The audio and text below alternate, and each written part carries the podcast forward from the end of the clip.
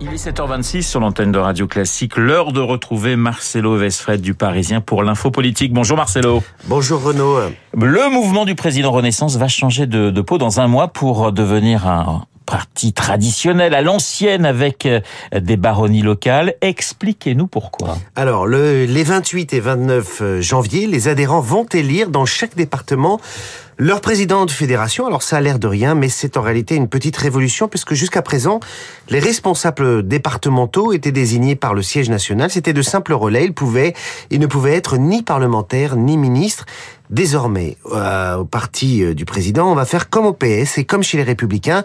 C'est la base qui vote. Ça donnera plus de légitimité, mais ça va créer aussi des baronnies. D'ailleurs, des ministres comme Gérald Darmanin ont déjà fait savoir qu'ils se lanceraient pour être les patrons dans leur fief, le Nord en l'occurrence.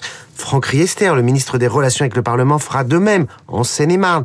Bref, les caciques s'installent dans l'appareil et pour peser, certains élus ici ou là font ce qu'on appelle des cartes, c'est-à-dire qu'ils incitent des fidèles à adhérer, euh, employés communaux, amis retraités, voire leur payer leur carte. Bref, un fonctionnement à l'ancienne. Marcelo, qu'est-ce qui a décidé euh, Emmanuel Macron à, à changer de philosophie? En 2017, il arrive au pouvoir avec le mouvement En Marche, on s'en souvient. L'épine dorsale, ce sont des sympathisants venus de la société civile, plutôt critiques sur la politique, mais la suite, on la connaît. Les macronistes perdent les élections intermédiaires les unes après les autres, car ce parti est une coquille vide, sans militants aguerris, sans expérience même pour constituer des listes.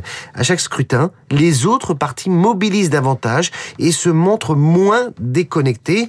Alors le chef de l'État a demandé cet été à son fidèle lieutenant Stéphane Séjourné de tout revoir. La République en marche est devenue Renaissance et les statuts ont été chamboulés.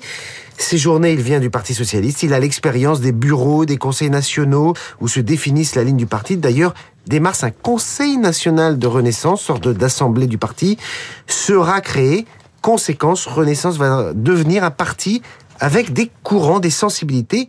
Et ça tombe bien, parce que l'idée sous-jacente, c'est que le débat sur l'après-Macron, qui se profile, se déroule au maximum au sein même de Renaissance, plutôt que qu'en marge ou plutôt qu'en dehors où se trouve déjà Édouard Philippe ou François Bayrou.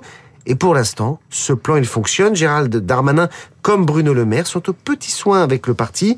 Et plusieurs débats de fond vont être organisés cette année à Renaissance, comme sur les institutions, sur l'immigration. En résumé, Emmanuel Macron espère peser sur sa propre succession, en tout cas autant qu'il le pourra. Voilà, de l'après-Macron qui débute déjà dès 2022. C'est de plus en plus rapide. Marcelo Vesfred euh, du service politique du Parisien, comme tous les matins sur l'antenne de Radio Classique. Après Marcelo, eh bien, c'est Philippe, Philippe Go pour les unes de la presse. Bonjour Philippe. Bonjour Renaud, bonjour à tous.